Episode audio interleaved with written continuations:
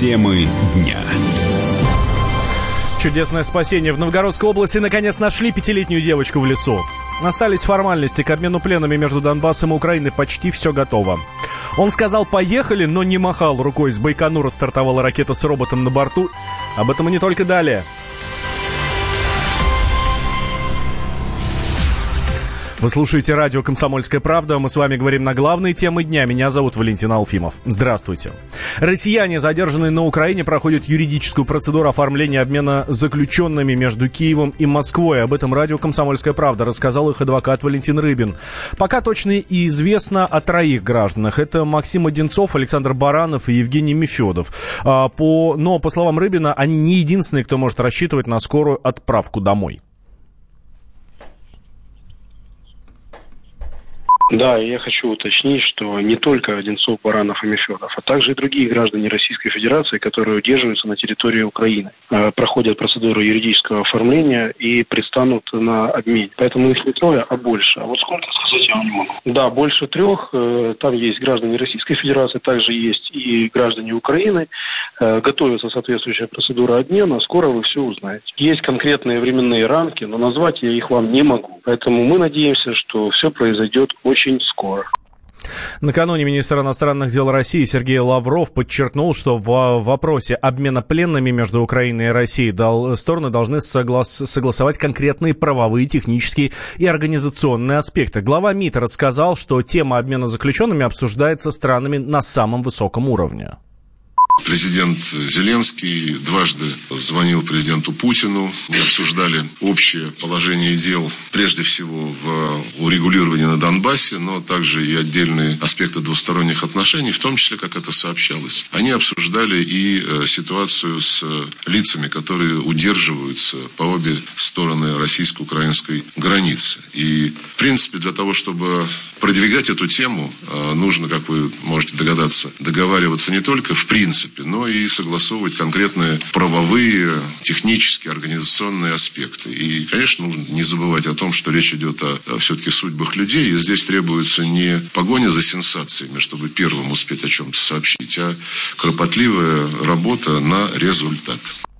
Ранее СМИ сообщили, что после телефонного разговора президентов России и Украины сторонам удалось добиться прогресса в вопросе обмена удерживаемыми э, лицами, в том числе моряками, которые были задержаны во время инцидента в Керченском, э, в Керченском проливе. А российский прапорщик Максим Одинцов и младший сержант контрактной службы Александр Баранов были похищены службой безопасности Украины в ноябре 2016 года на границе с Крымом. Представитель штаба Черноморского флота России заявил, что российских военных через подставных лиц выманили на украинскую территорию, якобы для передачи им заверенных документов, подтверждающих получение высшего образования в вузах Украины. Сразу после пересечения границы военные были задержаны, им предъявили обвинение в государственной измене. В феврале прошлого года суд признал их виновными. Одинцов был приговорен к 14 годам лишения свободы, Баранов к 13. А Владимир Путин назвал задержание военных вероломством. Тем временем российский МИД отреагировал на заявление Владимира Зеленского о возможности возвращения России в G8, который э, связал вопрос о принадлежности Крыма. Москва ждет от президента Украины сигналов не в социальных сетях, а в реальности, заявил официальный представитель МИД России Мария Захарова. Она добавила, что если под высокой дипломатией советники украинского президента понимают международные площадки, форумы и клубы, то наивысшим является Совет Безопасности ООН, где Россия участвует в формировании повестки и в реализации мировой политики. Первый зам председателя Комитета Совет Федерации по международным делам Владимир Джабаров считает, что России вообще не следует возвращаться в G8. Нам, в общем, хороший пример показал наш президент. Он совершенно спокойно отнесся к этому предложению Макрона, сказал, что мы как бы никуда не просимся и никуда не выходили, не входили. Работаем в другом формате на G20, нас это устраивает. Ну, а если пригласят, подумаем, рассмотрим. Вот этому нам надо так относиться. Вот уже об этом говорил Борис Джонсон, об этом заявила Меркель, что она против. Значит, Макрон начал давать заднюю. Меня удивляет другое. Ребята, а вы между собой там определились, что вы хотите. Россия уже 7 не стремится. Нам там делать, честно говоря, особо нечего. Потому что этот клуб давно уже не элитный. Это клуб 20 века. В 21 веке он потерял свою значимость. Особенно, когда из восьмерки ушла Россия, там больше обсуждать нечего. Более эффектная площадка – это G20. И это признают во всем мире. Там страны самой развитой экономикой находятся в этом клубе элитном. А G7, ну пусть они определяются, кто им там нужен, кто нет. Директор Центра политической информации Алексей Мухин подчеркнул, что нужно понимать разницу между G20 и G8. Очень важно понимать, что G20 создавалась как площадка для общения министров финансов стран, которые определяют основные тренды мировой экономики. И это действительно рабочая площадка, которая в дальнейшем была усовершенствована и надстроена политическими там настройками разными и так далее. G7 после вывода России из G8 – это клубный вариант. Там обсуждаются в форуме между собойчика решение проблем и консолидация позиций США и их, что называется, сателлитов. Поэтому в шутку G7 назвали США и их шестерки. Это весьма точное определение, хотя и сугубо неофициальное. Клубный формат G7 окончательно деградировал. И сейчас в него пытаются вдохнуть новую жизнь с помощью разговоров о возвращении России, о попытке в этом формате решать какие геополитические вопросы. Я просто обращу внимание на одну очень важную деталь. В последнее время G7 собирался в формате G20. То есть э, даже как самостоятельный формат не рассматривался его участником. Что говорит само за себя. Ранее Дональд Трамп согласился на предложение Эммануэля Макрона пригласить Россию на саммит G7 в 2020 году, который пройдет в Соединенных Штатах. Ожидается, что американский лидер поднимет этот вопрос на встрече семерки э, в Биарице. Э, Владимир Путин заявил, что Россия не исключает возобновление формата G8, но это не самоцель. Россию перестали приглашать на встречи семи ведущих стран мира после событий в Крыму и на Украине в 2014 году. Найденную в лесу пятилетнюю девочку на вертолете доставили в больницу Нижнего Новгорода. Ребенок истощен, у малышки сильное обезвоживание, но самое главное, что она теперь не в лесу, а в руках врачей. С подробностями корреспондент «Комсомольской правды» Юлия Данченко. Пятилетняя Зарина Авгонова, которую искали в лес почти четыре дня, сейчас находится в больнице. Врачи оценивают ее состояние как средней степени тяжести. Девочка обезвожена, на ней много укусов комаров, мошек, она вся исцарапана. Нашли Зарину нижегородские волонтеры 22 августа поздно вечером. По данным волонтеров, в деревню ее принесли в 22-22. Четыре дня поисковики ходили по лесу, проверяя каждый куст и каждый пенек. Уже на второй день начали находить следы девочки. Судя по ним, она доходила до оврага, а потом снова возвращалась в лес. Волонтеры ходили по кругу. Они понимали, что она где-то здесь, но найти ее не могли. Сотрудники спецслужб уже в шутку стали называть ее диверсантом. Особая сложность была в том, что здесь же ходила медведица с маленьким медвежонком. Сотрудница администрации и жительница поселка Куриха Вознесенского района, которая несколько дней работала на кухне в штабе, сказала, что больше не может сидеть на месте и пойдет в лес. Она-то первой услышала слабый голос девочки. О том, что происходило дальше и в каком состоянии нашли девочку, нам рассказал волонтер Алексей Макаров, который позже вынес Зарину из леса мы изначально не знали, что это голос девочки был, потому что как бы он был настолько писком, что мы думали, что это птица. Объявили тишину просто-напросто между групп. И попросили, с нами была девочка Светлана Шуга, вот. Просили ее окрикнуть Зарину потому что мужскому голосу было запрещено кричать, потому что ребенок может напугаться. Свет ее как бы у нас окрикивает, она откликается, я тут. Начинаем движение в сторону голоса. Тишина опять. Мы опять останавливаемся, опять окрикиваем. Она откликается. Включаем все фонари, подходим, она стоит в буреломе. Там кустарник, ветки, в общем, там часто посаженная прям вот такая растительность. Она стояла и держалась за ветки, то есть ребенок был истощен, стояла уже разутая. Все уже было разорвано, сырое. Просто я у нее узнал, ты испугался? Она говорит, нет. Я говорю, умница. Я, говорю, а чего хочешь? Она сказала, тортик и водички. Единственное, что она сказала, когда уже деревню увидала, она сказала, я хочу жить там. И показал на деревню просто, вот, на дома. Сильная девочка, молодец. Зарину Авгонову искали почти тысячи человек. Это сотрудники Росгвардии, МЧС, полиции волонтеры. Приезжали добровольцы из многих регионов России. Екатеринбург, Москва, Липецк, Владимир. Во время поисков использовали вертолеты, дроны, тепловизоры, приборы ночного видения. Работали водолазы и кинологи. Но когда в рации прозвучало «нашли девочку», штабе все заплакали от счастья. И сейчас на страничках волонтеров Нижегород составляет сотни благодарностей. Юлия Данченко, Комсомольская правда, Нижний Новгород. Мы вместе дожили до понедельника. Вовремя рассказали тебе о главном во вторник, среду и четверг. А теперь встречай пятницу! На радио «Комсомольская правда» новая программа. Каждую пятницу в 8.00 Сергей Мардан и Надана Фридриксон. Три часа самого острого эфира. Мардан и Натана. В программе «Опять пятница». Взболтай и можешь смешивать.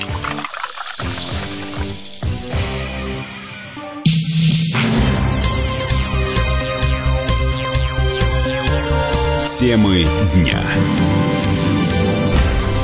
Вы слушаете радио «Комсомольская правда». Меня зовут Валентин Алфимов. С Байконура успешно стартовала ракета «Союз» с роботом Федором на борту.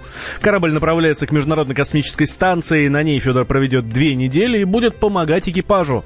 За стартом «Союза» со смотровой площадкой Байконура наблюдал научный обозреватель «Комсомольской правды» Владимир Логовский ракет-носитель вывела космический корабль «Союз», а в «Союзе» сидел антропоморфный робот Федор, первый наш российский антропоморфный робот. Он должен добраться до Международной космической станции и ну, стать таким железным членом экипажа Международной космической станции. Там он выполнит ряд задач. 5-6, как нам объяснили в Роскосмосе. Узнать какие-либо подробности, то есть что конкретно он будет делать, не получилось. Они пока держат это в тайне, говорят, вот-вот он там что-то поделает, выполнит эти упражнения, вот тогда мы расскажем. Упражнения такого рода. Космонавт надевает там специальный костюм, который передает управляющие сигналы роботу. Робот повторяет его движение. Так называется в режиме аватара. Что конкретно он будет делать, пока неизвестно. Ходили слухи, что ему дадут огнетушитель, он будет изображать, будто бы он тушит пожар на Международной космической станции. Что, в общем-то, вполне логично. Такое там может случиться, не, не дай бог, и куда разумнее поручить это дело железному роботу, чем живому человеку. Но опроверг для этих свиней. Возвращается робот 7 сентября на том же космическом корабле корабль грузовой, но там установлены были кресла, одно из которых занял этот робот. То есть он не полетел там таким грузом просто, а изображал из себя такого пилота, более того, комментировал происходящее. Да, сказал, поехали, что, в общем-то, выглядело довольно банально.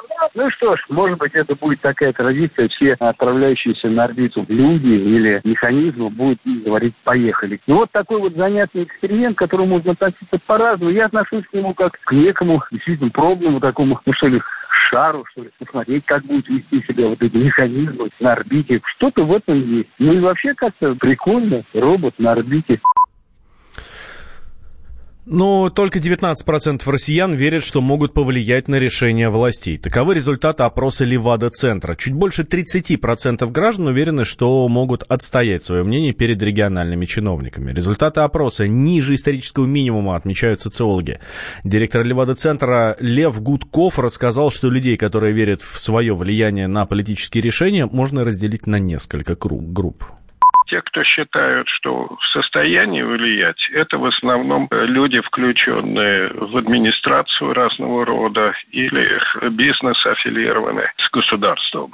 Поэтому там э, сильнее установки на то, что можно что-то сделать и как-то повлиять на принимаемые властью решения. Властью федеральные, региональные, местные и так далее. Но это одна группа населения. Другая группа, которая считает, что может влиять, это молодежь. Э, в силу своего возраста и оптимизма она считает, что у них больше возможностей. На региональные проблемы э, люди считают, что они немножко больше больше в состоянии оказывать влияние, там доля не 16%, а 22%, и, соответственно, повышается доля готовых участвовать. Вот с возрастом я бы сказал, что вот это, этот оптимизм, он снижается, и наступает такое вот состояние дистанцирования от власти, от политики. В моменты протеста ощущение, что что-то можно изменить, оно поднимается. По данным исследования, меньше половины россиян в возрасте от 18 до 24 лет верят, что могут повлиять на решение региональных властей, а в группе респондентов старше 55 лет таких всего 25%. А жители Челябинска не взяли в техникум из-за отказа разглашать свои данные. Андрей Кулагин не стал подписывать соглашение и получил неуд за вступительный экзамен. Теперь несостоявшийся студент будет отстаивать свою правоту в суде. Тему продолжит Василий Воронин. 17-летнего Андрея Кулагина забрали из детдома в 15 лет. В этом году он окончил коррекционную школу и решил пройти профессиональное обучение на каменщика в Коркинском горностроительном техникуме и даже рассчитывал отучиться за государственный счет. Но что-то пошло не так, и в рейтинге абитуриентов Кулагину поставили 0 баллов. Опекун Наталья Волкова считает, что Андрея не взяли в техникум, потому что он не дал согласия на обработку персональных данных. Ну, вы знаете, там есть такой пункт, мне он очень не понравился, передача третьим лицам. Но там много пунктов, которые мне не нравятся. Но хотя бы я бы, возможно, и подписала бы, но передача третьим лицам, это не является Министерство образования, это не является бухгалтерия, нет. Передача третьим лицам, это ФСБ, МВД, это кто из за кордон они имеют право передавать. То есть утечка базы данных человека, ну, сами понимаете, к чему это может привести, да? То есть пользуйся кто хочет, называется, вот. Это, это не защита человека, это не защита, это нас как бы обманывают. Но дело в том, что я вам предоставила весь пакет документов, ну, буквально весь. Я говорю, ну, как раньше принимали документы? Ну, не требовалось ведь. Я им сказала, говорю, я согласна, чтобы вы пользовались нашим пакетом документов, но я могла бы написать, ну, их же это не устраивает. Для Кулагина проблема с документами стала неожиданной. Он готовился к вступительным экзаменам, а взамен пришлось бороться за гражданские права. Андрей твердо стоит на своем. Никто из руководства колледжа не дал гарантии, что его персональные данные не попадут в чужие руки примерно понимаю, каким третьим лицам и как продают это все. А куда они уже и кому передают, я же не знаю этого. Ну, как бы это просто вот этот пункт мне как бы не понравился. В суд будем подавать по-любому. Руководство учебного заведения в недоумении. Случай на их практике беспрецедентный. Замдиректора по учебной работе техникума Елена Осташкина рассказала, что согласие на обработку персональных данных – требование федерального закона, и ученики всегда охотно давали на это разрешение. Он выпускник коррекционной школы. Поступал на профессиональное обучение. Вот мама не дает согласия на обработку персональных данных. Мы этот вопрос совместно с Министерством образования прорабатываем. Мы встречаемся с мамой. Мы бы еще хотели лично, вот администрация техникума, встретиться с мальчиком самим. Все-таки его интересы хотелось бы услышать и увидеть, не только мама. Согласие персональных данных. Вот она претендует на то, чтобы мы приняли его без подписи вот данного документа. Мы ей попытались объяснить, что в рамках законодательства законодательства, если вы не даете нам право обработки персональных данных, мы даже не можем принять их на хранение, ваши документы. Мы, честно говоря, сейчас вот прорабатываем вопрос, можем ли мы его взять, можем ли мы не передавать третьим лицам, на что она претендует. То есть это ребенок, который требует выплат, которому обязательно нужно осуществлять передачу в электронном виде персональных данных. То есть очень много таких вопросов, которые на сегодняшний день для нас проблематичны. Вообще у нас это впервые впервые такой претендент, когда нет согласия на обработку персональных данных. На защиту руководства техникума встала замминистра образования Челябинской области Елена Коузова. Чтобы принять документы, а там же содержатся персональные данные, нужно разрешение от того, кто подает эти документы на обработку персональных данных. Это закон. Подавая документы, другие люди читают то, что они получают, и вносят в информационную систему его данные. Фамилия, имя, отчество – это тоже персональные данные. Дата рождения – это все персональные данные. Все идет через официальный региональные, федеральные системы, даже не в региональную систему, а в федеральную. И все идет только на основании вот этого разрешения в обработке персональных данных. Мы решили спросить у практикующего юриста, на чьей стороне правда. По мнению Григория Перегонцева, у Кулагина мало шансов выиграть этот спор. Если в договоре прописано, что они обрабатывают персональные данные, а это наверняка прописано, потому что они их обрабатывают, то получение такого согласия, конечно же, обязательно, потому что невозможно обработать персональных данных физического лица без его согласия. Это будет противоречить федеральному закону об обработке персональных данных. Я считаю, что ничего противозаконного здесь не произошло. В итоге на курс вместо хорошиста Кулагина попали заядлые троечники. По мнению юристов, закон на стороне учебного заведения. Но делом уже заинтересовались в прокуратуре, поэтому у Андрея есть еще шанс отстоять свою позицию в суде. Василий Воронин, Комсомольская правда, Челябинск. Радио как книга. Разливает воображение. Но для тех, кто хочет больше, мы ведем свой YouTube-канал. Все эфиры, трансляции, именитые гости, крутые спикеры, громкие заявления и провокации. Бурная жизнь прямо из студии. Радио «Комсомольская правда». Надо и сто раз услышать, и один раз увидеть.